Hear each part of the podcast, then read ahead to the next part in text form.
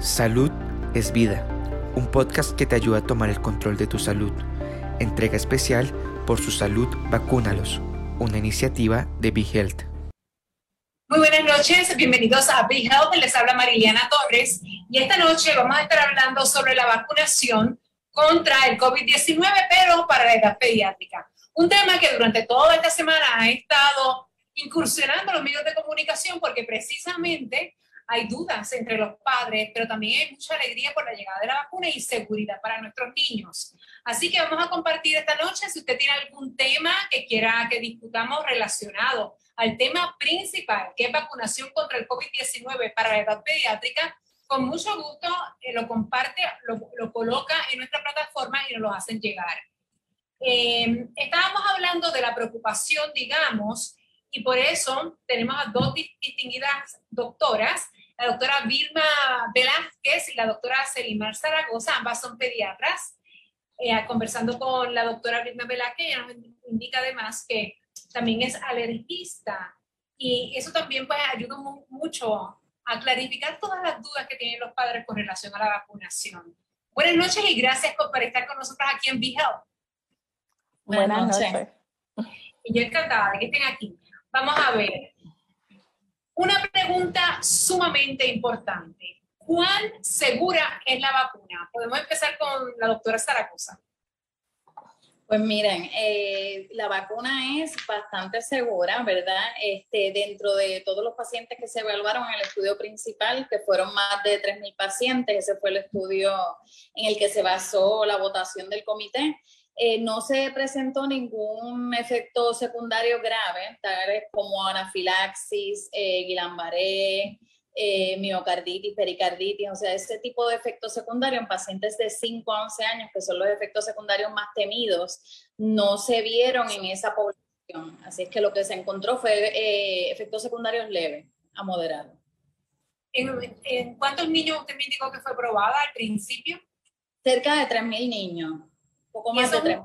Ok, y es una muestra lo suficientemente, digamos, estándar para probar un resultado. Bueno, basándonos en estudios pediátricos, casi siempre los estudios pediátricos son mucho menos numerosos que los estudios de adultos. Es mucho más difícil reclutar población de esa edad para estudios clínicos, pero a eso le añadimos el perfil de seguridad, ¿verdad? en los niños más grandes y en los adultos lo cual se ha seguido trabajando y se ha seguido observando de cerca y, eh, y no ha habido, ¿verdad?, este, complicaciones mayores para ese, ese rango de edad. Mientras más, más jóvenes, menos complicaciones. Doctora Velázquez, en términos de, usted como alergista, en términos de, de, la vacuna como tal, ¿qué valor usted le da a la misma y desaciertos también? en la, los beneficios de ella son enormes. Eh, y el valor es inmenso, ¿eh? en el sentido de que tenemos una población, ¿verdad? teníamos una población desprovista de, de, este tipo de defensa contra una enfermedad que es peligrosa. Y mucha gente puede decir que a los niños las infecciones son más leves o que no son tan severas como las serían en adultos, pero si en la nación norteamericana se han infectado, qué sé yo, como 6 millones de niños de eso, y se han muerto 350, 350 niños, pues son importantes, ¿ves? Y nosotros no quisiéramos que se, ¿verdad? Que falleciera ninguno de los niños en este aspecto. Lo otro es que en las escuelas ellos están juntos y aunque no querramos, ellos comparten muchas cosas y pueden cometer, ¿verdad? Indiscreciones y quitarse mascarillas y cosas así por el estilo y va a haber un índice de contaminación que va a ir creciendo y no va a ir bajando en esa población como tal. Así que es inmensa eh, el, el, que podamos contar con algo que puede protegernos con un mínimo de efectos adversos, como dijo la doctora.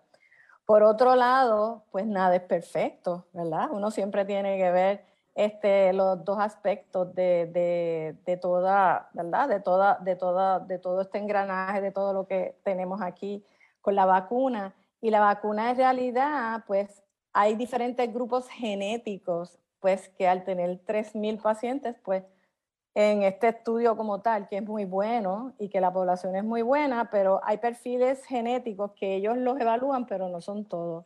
Y hay modificaciones que tienen algunas personas que son diferentes.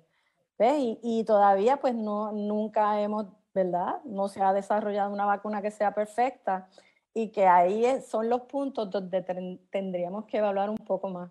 Pero es, es algo tan pequeño comparado con el beneficio tan grande que posee ¿verdad? Pero no quiero decirlo de la manera de que esto es perfecto y aquí no va a pasar nada y todos estamos bien, ¿verdad? Siempre va a haber sus riesgos en algunos puntos, pero los beneficios son mucho más grandes que cualquiera de los otros riesgos que podamos tener. Estamos hablando de, de seguridad, ¿verdad? Seguridad de salud de los niños. Eh, ¿Existe alguna contraindicación médica con relación a la vacuna en relación a los niños, que los padres tengan que estar bien pendientes? En, cuanto a contraindicaciones como tal, ellos no, tienen ningún tipo de contraindicación. Eh, las contraindicaciones empiezan una vez se pone la vacuna. Si tú pones la vacuna y la persona tiene algún efecto adverso severo con la vacuna, pues entonces de ahí se evalúa y se dice si está contraindicada o no. Por ejemplo, una de las cosas más temidas es anafilaxis. Anafilaxis es la reacción alérgica más severa que hay donde se cierra la garganta, dificultad respiratoria, la persona puede fallecer. Eh, los estudios dicen que no hay, ninguno de los pacientes de ese estudio desarrolló anafilaxis, contrario a la que vimos en los adultos, que de Anyway, el estudio de adultos tenía 40 mucho más de mil pacientes o 50 mil pacientes. ¿Ves? Y ahí es donde nosotros vamos a ir viendo las características que, que tenemos en, en, ese aspecto. Así que de este tipo de alergias, ¿verdad? Como tal, viéndolo desde ese punto de vista, pues esas no las observamos en esta población, por lo menos en los que se evaluaron. Y hablando así de observación, doctora Zaragoza, ¿qué, qué, qué les recomendamos a los padres con relación a, al cuidado posterior del niño? Porque obviamente yo imagino que muchos padres que se la pusieron hoy, ¿verdad? Que estuvieron presentes para que su niño recibir la vacuna están temerosos y por la noche se, levantarán como 10 veces para chequear al niño, a ver si tiene fiebre, esto, lo otro. ¿Qué se les recomienda? Sí mismo es, mira, eh, la mayoría de las reacciones adversas ocurren en los primeros 45 minutos o primeros 4 horas, ¿verdad? Dentro de ese rango, después de la administración de un medicamento o vacuna. Así es que ese primer ratito eh, se observa en el centro de vacunación los pacientes que no tienen ningún tipo de historial de alergias y que nunca han reaccionado negativamente a ninguna vacuna, se recomienda se observen por 15 minutos en el lugar donde se vacunan, ¿verdad? Ya los pacientes que tienen historial de cualquier tipo de anafilaxis, sea una vacuna o a cualquier otro componente alimento, pues nosotros mejor lo observamos durante los 30 minutos completos. Así es que casi siempre, ¿verdad? Esas reacciones alérgicas severas ocurren en un principio inmediatamente. Todos los centros de vacunación están equipados con una epinefrina, eh, están equipados para tratar reacciones alérgicas leves, moderadas o severas.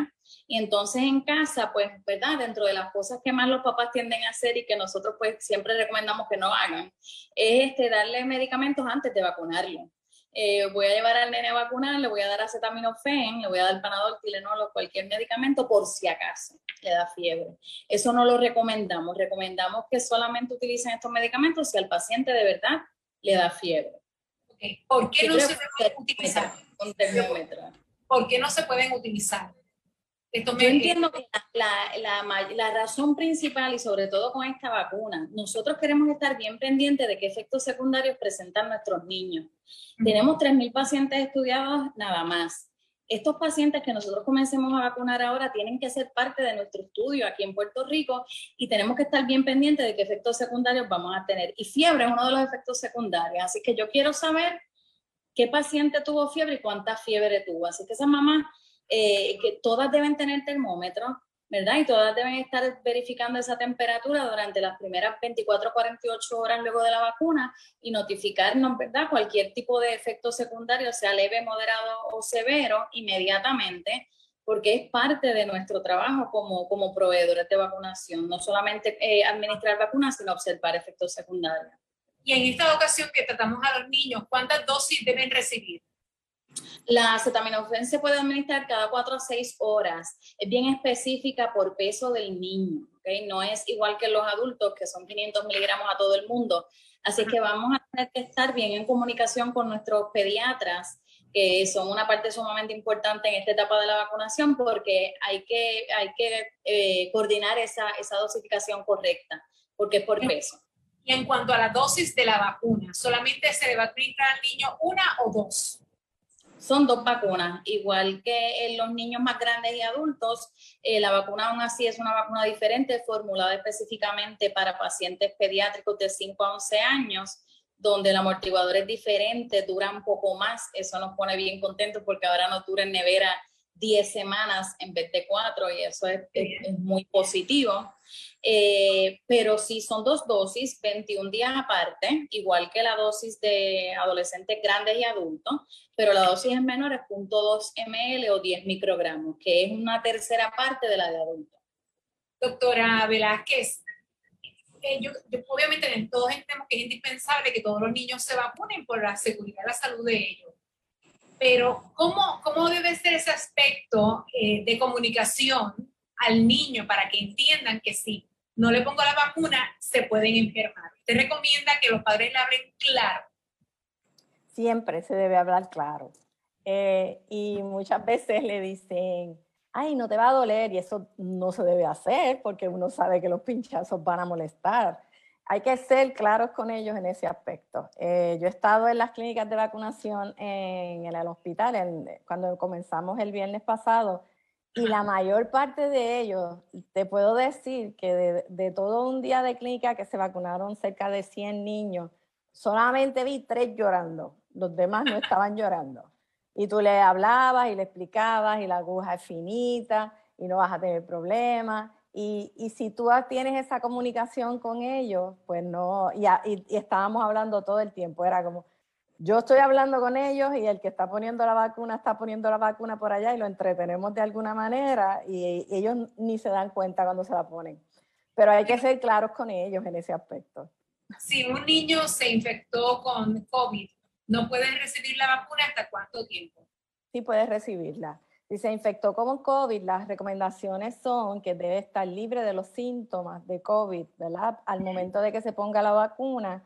Y entonces, eh, si no sabemos más o menos, se calculan como 10 días, que es lo que se dice de, de lo que se evalúan en lo que te dura la enfermedad y sales de todo eso. Pero después de esos 10 días se pueden vacunar. ¿Qué cuidados Ajá, ¿Qué cuidados especiales deben tener los padres con sus hijos, digamos, un día antes de ponerse la vacuna o un día después de ponerse la vacuna? ¿Hay algún cuidado especial? No, no es ningún cuidado, diferente. Es como explicó la doctora Zaragoza, es, que no, no administren medicamentos por si acaso, que es lo que ellos dicen. Déjame darle antes el, el acetaminofén para ver si pasa eso.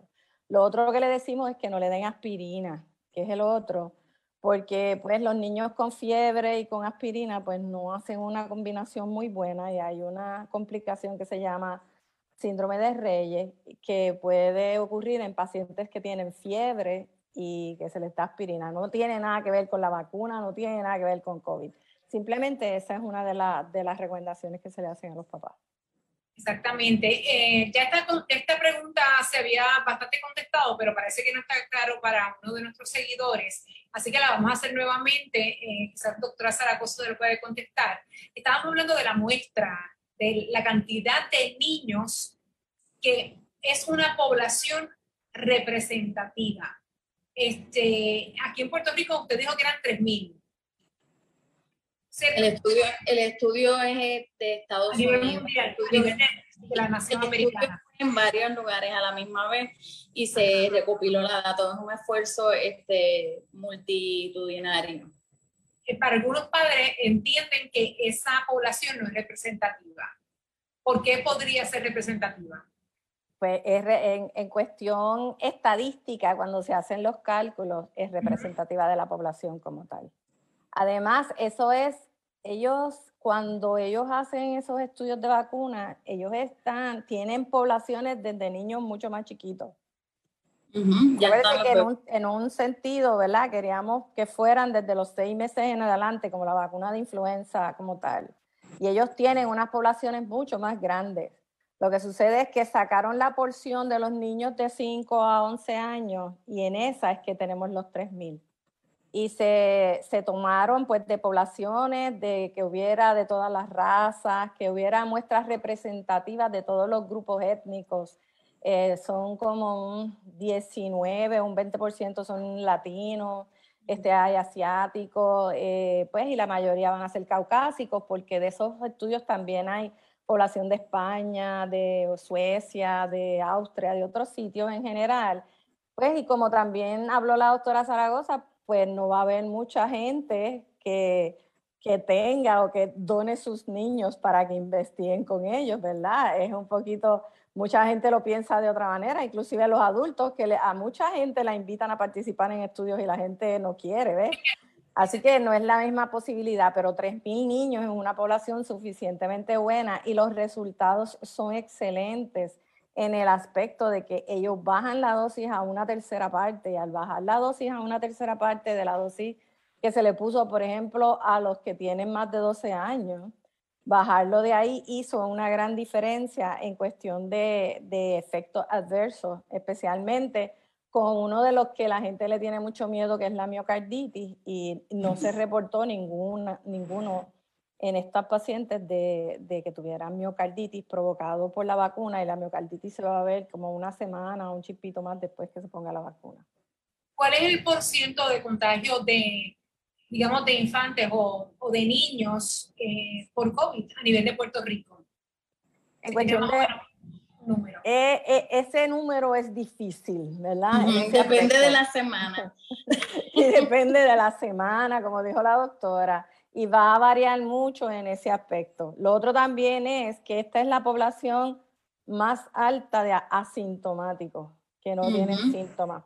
Y para que tú hagas pruebas, pues el paciente debe tener algún tipo de síntomas. Y si no tiene síntomas, pues tú andas por ahí contaminando a la gente y no, no sabemos, a veces lo venimos a saber cuando hacemos algún tipo de prueba de anticuerpo, que sale que tienes anticuerpos, pues que ya lo tuviste alguna vez.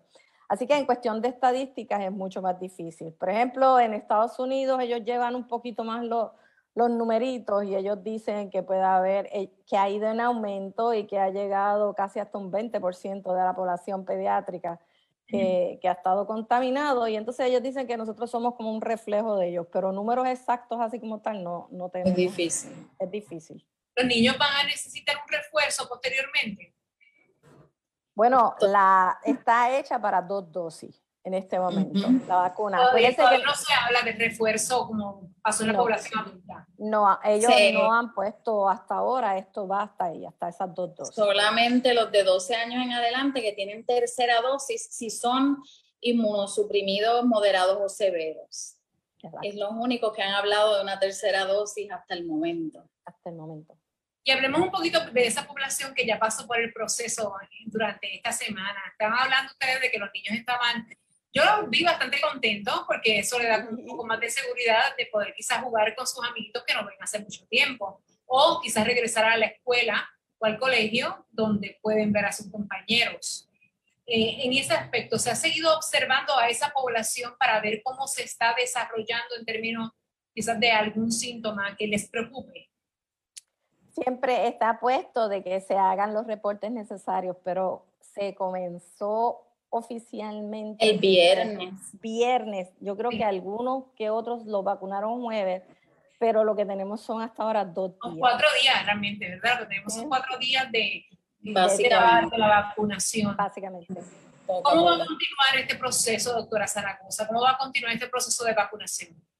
Pues este, el, Departamento de Salud está repartiendo, ¿verdad? Este, distribuyendo esas dosis de vacunas. Primordialmente ellos comenzaron por los centros grandes de vacunación, los que ya están acostumbrados a vacunar desde hace muchos años, las grandes cadenas que vacunan niños eh, hace mucho tiempo y ahora están comenzando a distribuir a los pediatras. Eh, personalmente mañana yo espero recibir las mías eh, así es que yo todavía personalmente en la oficina no he comenzado a vacunar, comenzaría esta próxima semana, Dios mediante.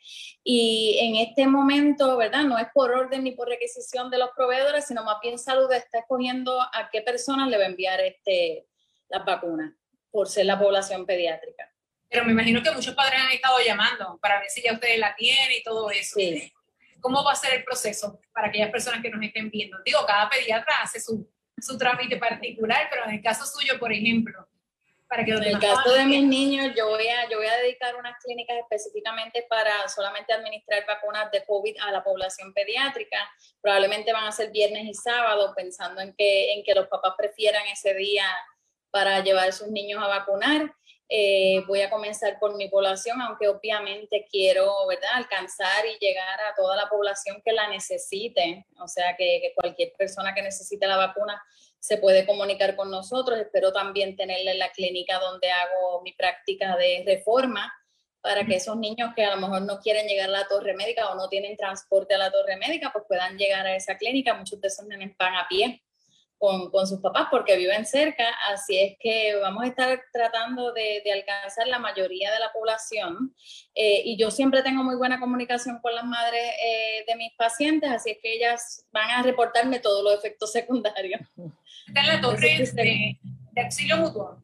No, en la torre médica del Hospital San Lucas en Ponce. Ah, en la oficina 717, el teléfono es 841-5549 y 842-3500. El hospital también está vacunando eh, en el lobby de la torre médica, que también se pueden comunicar al hospital o en la página de web del Hospital San Lucas, Centro Médico Episcopal San Lucas, también pueden conseguir su cita de vacuna. Qué bien, muchas gracias. Eh, tengo una pregunta, doctora Velázquez, porque es que eh, aunque no es muy niña, pero conozco una persona que se puso la segunda vacuna y tiene tremenda alergia en el brazo o hinchazón este, y rojo. ¿Eso es normal luego que uno se pone una vacuna? CD es, depende de la respuesta inmunológica de la persona. Se dice que mientras más reacción la gente tiene en el área o en sistémica, su sistema inmune está trabajando mucho más y la defensa es mucho mayor que aquellas que se ponen la vacuna y le dicen, ay, a mí no me dio nada. Pues esas que no les dio nada tienen una posibilidad bien alta de que a pesar de que defienda, porque la vacuna está hecha para eso, la cantidad de respuesta inmunológica que tienen no es tan buena como aquella que, que tiene todos esos síntomas que le dieron. Eh, usualmente después de la segunda, en el área donde se pone, pues las células de defensa vienen a defender, vienen a atacar. Y por eso es que esas áreas se inflaman y lo que hay es que ponerle hielito y ponerle compresas y eso le va a ir bajando eventualmente y no deben tener ningún problema. Eh, yo creo que al contrario, eso le pasa a los adultos, porque realmente a los niños, los niños, yo no he visto ningún caso de un padre quejándose de que el niño tiene el brazo hinchadito, ¿verdad? ¿O, no. se han dado caso? Acuérdate, acuérdate, que la dosis es una, una tercera parte. Mínima, Así que no vamos a ver, y lo dice en el mismo estudio cuando reportan los efectos adversos localizados, que son en la piel, que si se pone coloradito, que si se pone hinchado. Esos son los localizados y son mucho menores de los que veíamos anteriormente. Y es con el bajo de la dosis. Para ir resumiendo nuestra intervención, quisiera que cada uno de ustedes lanzaran pues, un llamamiento a los padres con relación a la vacunación de sus niños. Doctora Zaragoza, empezando por usted. Pues miren, de mi parte, ¿verdad? Este, yo sé eh, que no hay nada perfecto, no hay nada perfecto en el mundo. Eh, entiendo que la vacuna es nuestra mejor arma para defendernos de esta pandemia. Eh, hay un problema de salud mental bien grande en nuestros niños y adolescentes eh, después de este encierro y esta educación virtual y hay un rezago bien grande también en parte del desarrollo en los niños que se están desarrollando durante esta época. Así que yo creo que todo lo que podamos hacer para, para terminar con esto y para proteger a nuestros niños jóvenes, adultos y ancianos, lo tenemos que hacer. Para los que a veces preguntan cada vez que hablo de la vacuna si yo me la puse, si mis hijas se la pusieron, si mi papá se la pusieron, sí. Yo tengo las tres dosis, toda mi familia, mis hijas también. Así es que sí confío plenamente en la vacuna personalmente y profesionalmente. Muy bien, yo también tengo las tres dosis. bueno, doctora Velázquez, un llamamiento. Oh, eh, pues nada, le, puedo decir que la vacuna es segura, que pues que como alergista, por los pacientes que yo veo, eh, porque en un principio le dieron una propaganda negativa en el aspecto de que si tenían alergia no se las podían poner, y que eso ha resultado completamente falso y hay muchos estudios al respecto. Reacciones alérgicas, hasta alérgicas severas, pueden recibir la vacuna sin ningún problema. Eh, yo también soy inmunóloga, yo trabajo con pacientes inmunocomprometidos y esos son los primeros que se tienen que vacunar. Y después de los inmunocomprometidos, los que tienen enfermedades crónicas, ¿sabes? Esos son los que están más a riesgo, los asmáticos, eh, los diabéticos, todo ese tipo de paciente necesita de esta vacuna, ¿verdad? Primero que nadie. Y aparte de eso, pues ya después que seguimos a la población, pues como dijo la doctora, mejor no lo pudo haber dicho, esos niños tienen que volver a estar juntos y si esta es la manera de que ellos vuelvan a estar juntos, eh, es efectiva, como le dije, es segura, ¿verdad? Es efectiva, tiene más del 90%, una baja en, en efectos adversos como tal. Así que eh, es recomendada para todos y pues yo se lo digo, yo le puedo explicar, yo le puedo explicar hasta a mis pacientes cómo se hace la vacuna y cómo es el efecto que tiene la vacuna y que, y que pueden, pueden utilizarla sin ningún problema. Pero como dijo la doctora, nada es perfecto. Yo le digo a la gente, yo no te puedo dar un 100% de seguridad de que no te va a pasar nada, pero el por ciento bien alto va a ser de que no te va a pasar nada. ¿Ves? Al 100% no llegamos, pues por, lo que dije, hay factores genéticos que no conocemos de una persona a otra, pero la vacuna es sumamente segura y tanto la doctora como yo se las recomendamos a todos nuestros pacientes y nos las ponemos nosotros también. También. También, exactamente. Y además invitamos también a los padres que conversen con sus médicos, ¿verdad? Con sus doctores y que abiertamente el niño también haga las preguntas porque ellos también piensan y tienen dudas y puedan conversar con su doctor sobre el particular para que estén seguros y tranquilos en sus hogares. Queremos agradecer a la doctora Vilma Velázquez y también a la doctora Selena Zaragoza por haber estado aquí en este programa. Más adelante. Buenas Gracias. noches a todos. Buenas noches. Buenas noches a todos. Chao. ¿Te gustó el contenido? Recuerda que puedes seguirnos en tus redes sociales favoritas. Búscanos como BeHealthPR y no te pierdas nuestras actualizaciones.